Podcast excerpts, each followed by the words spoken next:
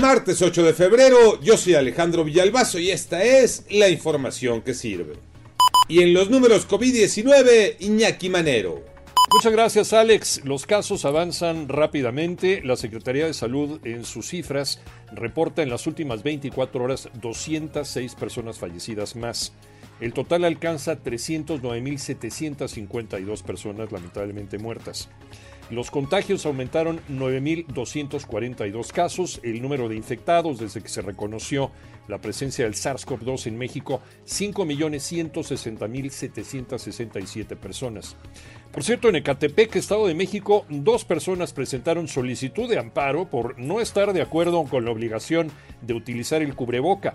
Sin embargo, los jueces rechazaron su petición argumentando que hay un interés superior en la decisión tomada por el Cabildo. Esto quiere decir que en Ecatepec todos deben utilizar la mascarilla sí o sí.